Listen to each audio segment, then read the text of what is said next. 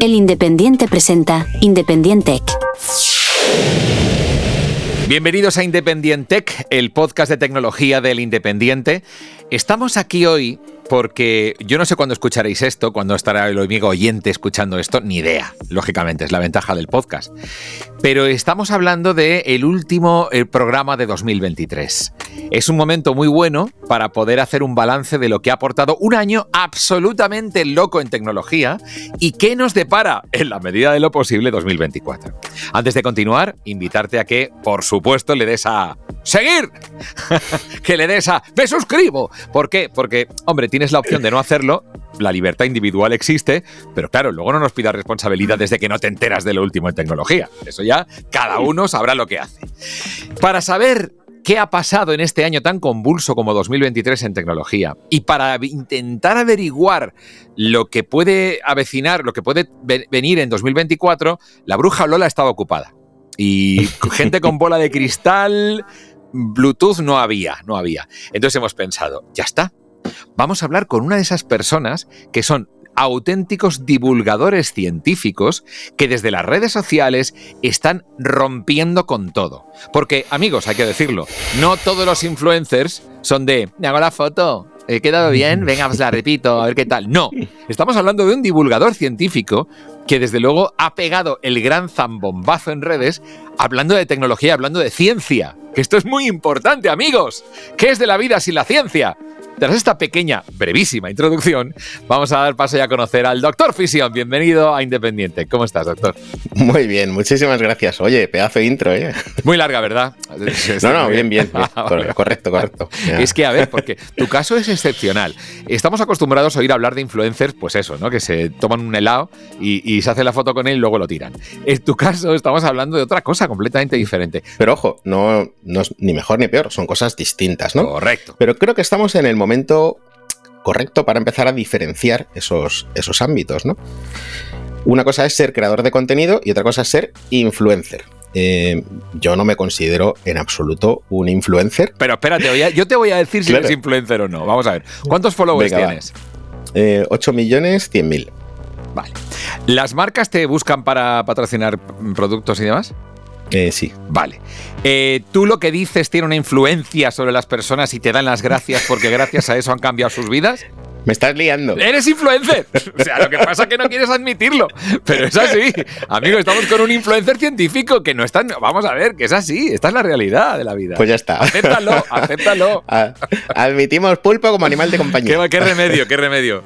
Bueno, los, octópodos están ahí. Bueno, eh, hablando de ciencia y de tecnología, cuéntame un poco, ¿cómo ha sido 2023 en tecnología si tuvieras que resumirlo a grandes rasgos? IA. Vale, gracias. Siguiente pregunta. Muchísimas gracias por haber visto este programa. Adiós. Eh, bueno, ha supuesto un cambio muy importante en todos los sentidos, ¿no? Y esto solo es la punta del iceberg. Porque lo que se viene es muy grande, ¿no? Es una revolución ¿Te acuerdas de la revolución industrial? No, no estaba, pero me la han contado. No estabas, ¿no? Pero, me, la, han contado. pero sabes que hay una cosa que se llama libros y en esos libros se cuenta la historia. Pues mm, sí, sí. Correcto. Sí, ahora hace tiempo que no, pero sí. La revolución. Oye, pues aprovecho para hacer una pequeña eh, pausa para hablar nuevamente de la importancia de la lectura. Es... Los libros son maravillosos. Las redes sociales molan, ver contenido mola, pero leer un libro es porque además tú tienes varios publicados. Sí, sí, sí. Tengo dos libros publicados. son? Que son El universo explicado y Nuestro destino en las estrellas. Que bueno, está funcionando, han funcionado los dos súper bien. Y, bueno, son ámbitos Pero no me quiero, no quiero tirar por ahí. Ya, ya, pero bueno, pero hay que dejarlo que si claro, no, ¿eh? Sí, sí. Que si no, nos liamos del objetivo de, esta, esta, entrevista. Pero. Revolución industrial. Eh, la revolución industrial supuso un gran cambio para nosotros. Mm, Vamos a poner otra comparación mucho más cercana a nosotros. El microchip, eh, el transistor, ¿no? Ha supuesto un cambio en nuestras vidas, ¿no? La inteligencia artificial, yo creo, y yo creo que casi todos los expertos coinciden en que va a suponer el siguiente gran paso, ¿no? La siguiente gran revolución. Y como todas las grandes revoluciones, siempre traen y conllevan una gran cantidad de ruido, de dudas en la gente, ¿no? Volvamos a nuestro anterior ejemplo de la revolución industrial. Pues los obreros entraban en las fábricas y quemaban las máquinas porque decían que les iba a quitar el trabajo. Y hemos visto con perspectiva muchos años después que esto no ha sido así, sino que ha transformado esos, puestos de trabajo en otras cosas. ¿no? Con la inteligencia artificial, este es uno de los miedos que existen. ¿Realmente la inteligencia artificial me va a quitar el trabajo?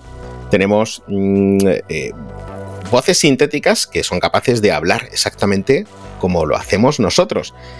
Eh, artículos que se pueden escribir simplemente dándole unas pautas, ¿no? Imágenes que tienen, bueno, bastante buena pinta, que están siendo creadas por inteligencias artificiales. ¿Va a suponer eso que yo me voy a quedar sin trabajo?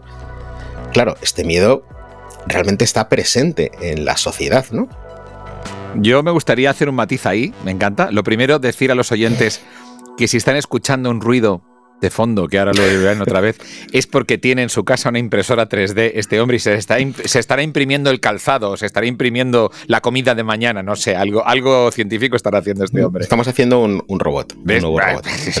tenemos, tenemos varios robots en, el setup y es... Qué tontería no haberlo imaginado, que era un robot. Perdón. lo siento. Eh, por otro lado, eh, decir que, que a mí, claro, cuando dices se puede hacer un artículo con inteligencia artificial, yo digo, sí, si no tienes un, un, especial interés en que tenga calidad. Y tú dirás, eso con el tiempo cambiará. No. Yo sigo pensando que la impronta del ser humano es necesaria. Yo escribo artículos y te puedo asegurar que a mí la inteligencia artificial me ayuda, pero me ayuda a, por ejemplo, encontrar información, a las fuentes, a incluso ofrecerme alguna idea de cómo empezar. Pero no más, porque cuando pruebas el texto escrito por una IA, es monótono, no tiene eh, el punto personal, no es humano. Bueno, eso es porque no has, usado las IAs adecuadas, porque hay inteligencias artificiales que se entrenan con tu modelo y hablan exactamente igual que tú y lo clavan. Ya, lo, las he probado, la adaptación. la adaptación a mí. ¿Y, te, no te gusta? No, porque ¿sabes qué pasa? Que recurren a un modelo, por ejemplo, no saben distinguir de un artículo anterior. De verdad, ¿eh? O sea, te lo digo porque lo he probado. Claro, digo, joder, esto me, facilita la vida. Sí me ha facilitado la vida y lo que antes me llevaba dos horas, ahora me lleva 45 minutos. Esto es verdad. Sí. Y debo ser el humano que supervise a la máquina.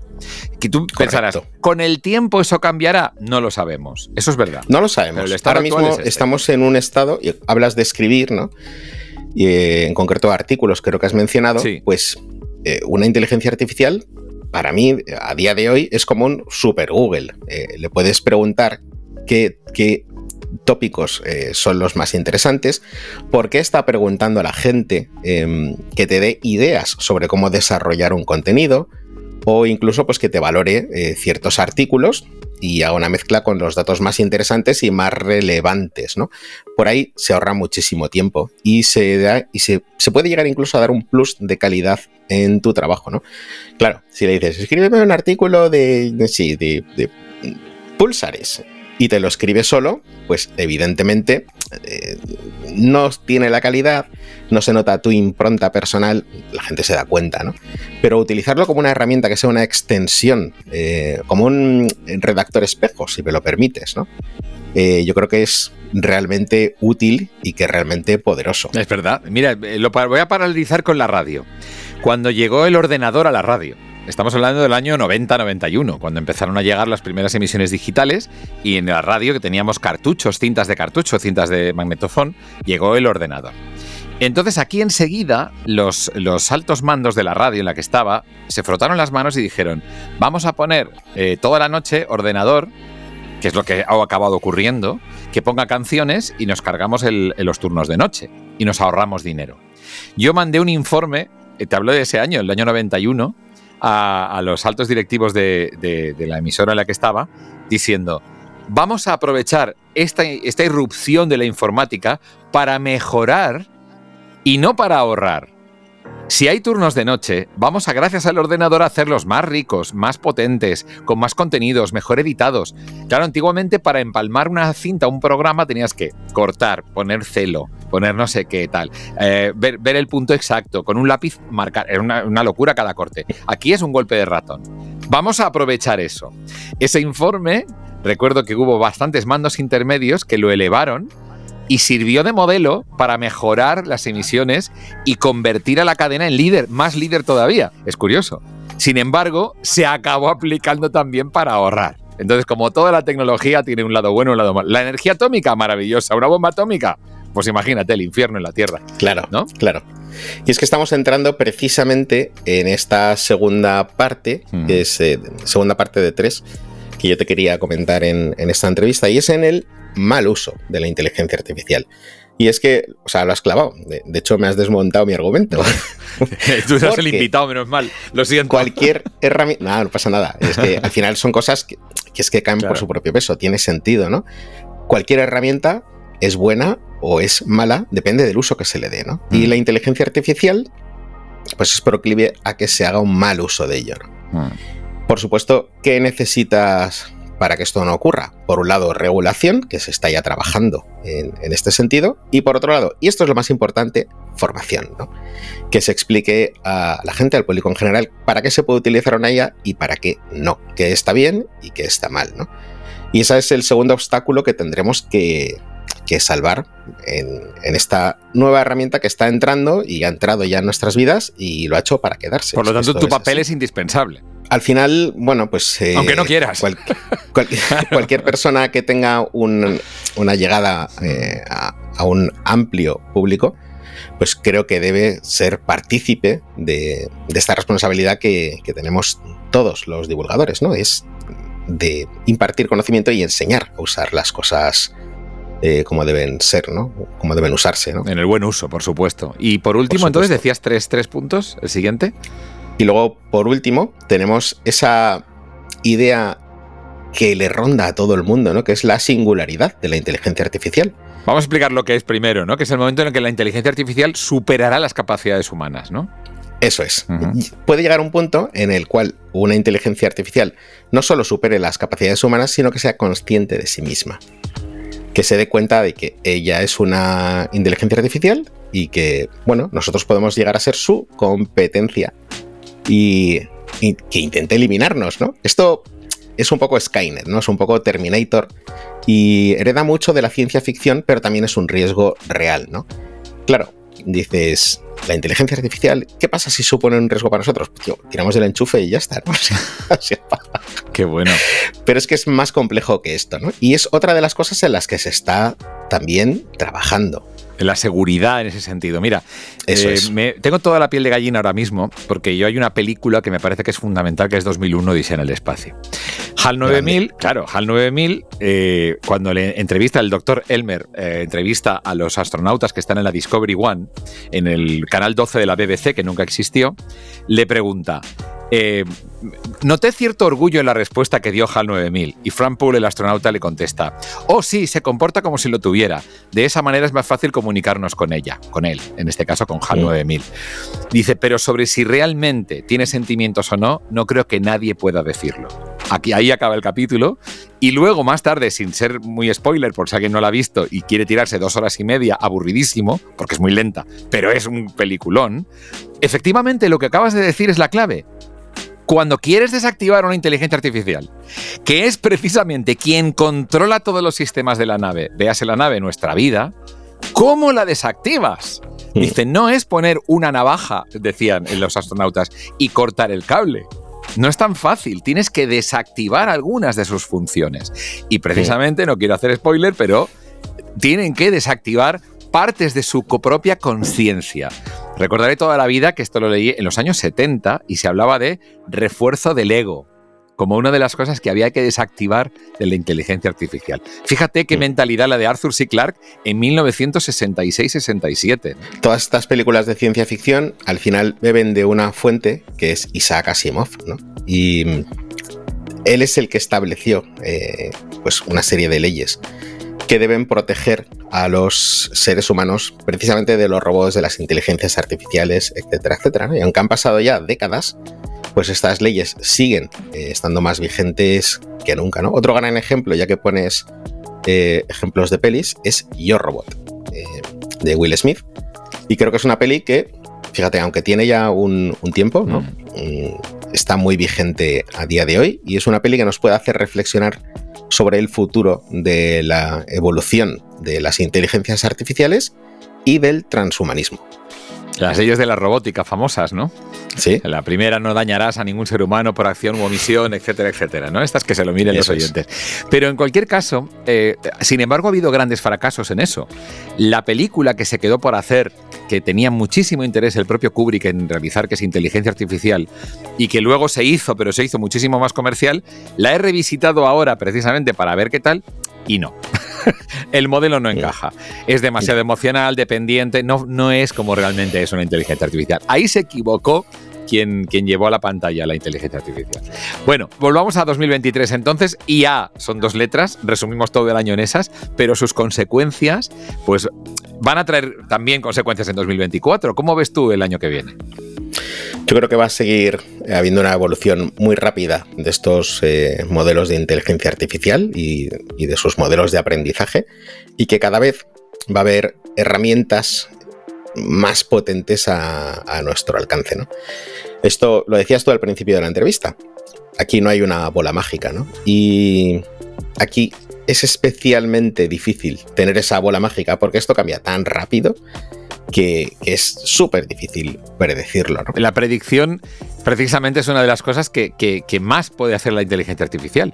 Se ha hablado mucho de que connecting the dots, como decía el creador de Apple, Steve Jobs, Steve Jobs eh, connecting the dots es una de las grandes habilidades que tiene la inteligencia artificial, ¿no? ¿Verdad? Es una de las grandes capacidades que podremos predecir el tiempo mejor, predecir el comportamiento de los mercados, ¿no? Predecir. Y en ese sentido, ¿tú no crees que habrá eh, una diferencia entre quienes pueden acceder a la tecnología y quienes no cada vez mayor? Bueno, esto ya pasa a día de hoy, ¿no? Y ya va pasando años, ¿no? No todo el mundo tiene acceso a la tecnología y sobre todo no, todo el mundo tiene acceso a ciertas eh, tecnologías, ¿no? Y aquí, pues la diferencia va a seguir existiendo eh, lamentablemente, ¿no? Y claro que sí, eh, va a ser un impacto, pues, positivo para unas personas y negativo para otras. Ese, es el gran tema, ¿no? Que se va a abrir la brecha todavía mayor entre ricos y pobres, dicen, y que va a haber ahí un, tema social eh, y socioeconómico importante. Oye, en cuanto a la regulación, sabemos ahora que está empezando a ver las primeras, estamos viendo las primeras leyes de, precisamente de, sobre inteligencia artificial, pero claro, hay quien piensa, y creo que con razón, los malos no utilizan las leyes, les da igual. Entonces, si nosotros, el, lado bueno de las tecnologías se ve regulado, y los piratas están sin regular, tendrán ventajas. Esto, este tema es más complejo y aquí hay una, buena salvaguarda, ¿no? Si tú quieres regular, vamos a ponerlo. Vamos a poner el ejemplo más sencillo del mundo, ¿no? Tú quieres regular los palos. Palos de madera, ¿no?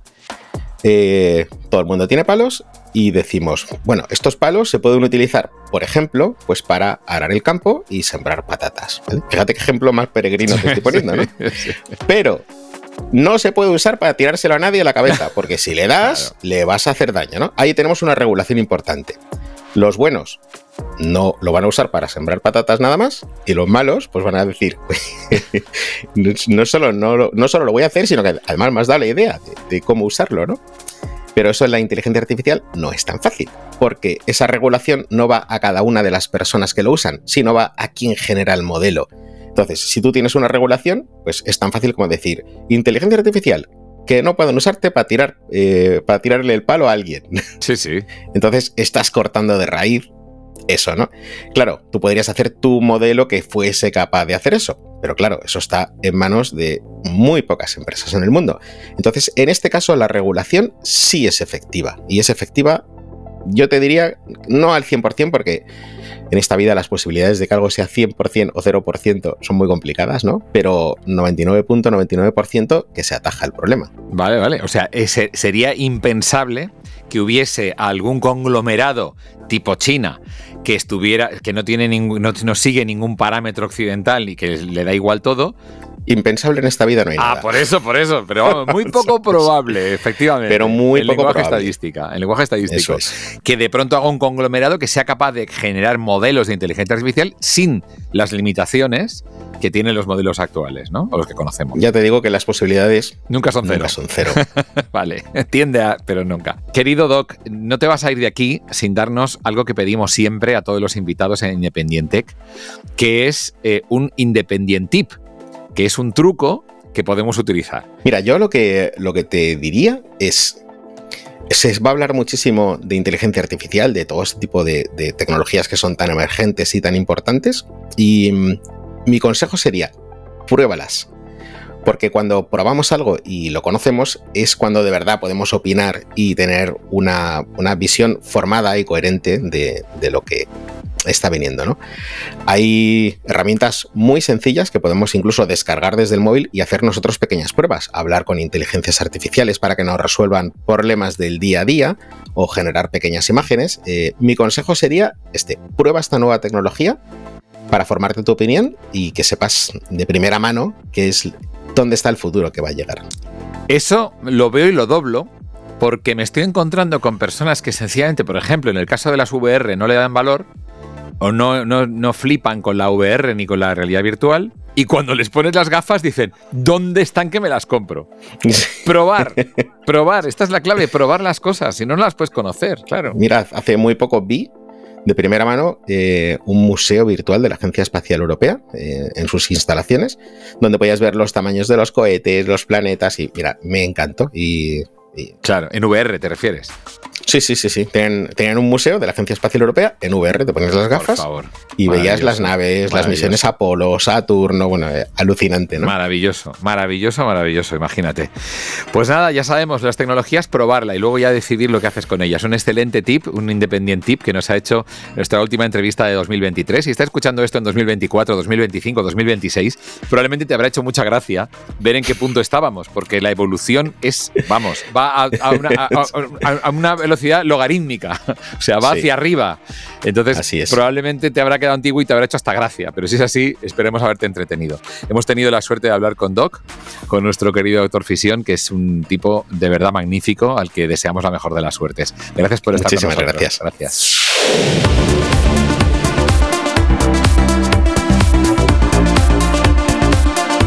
Hasta aquí, Independiente.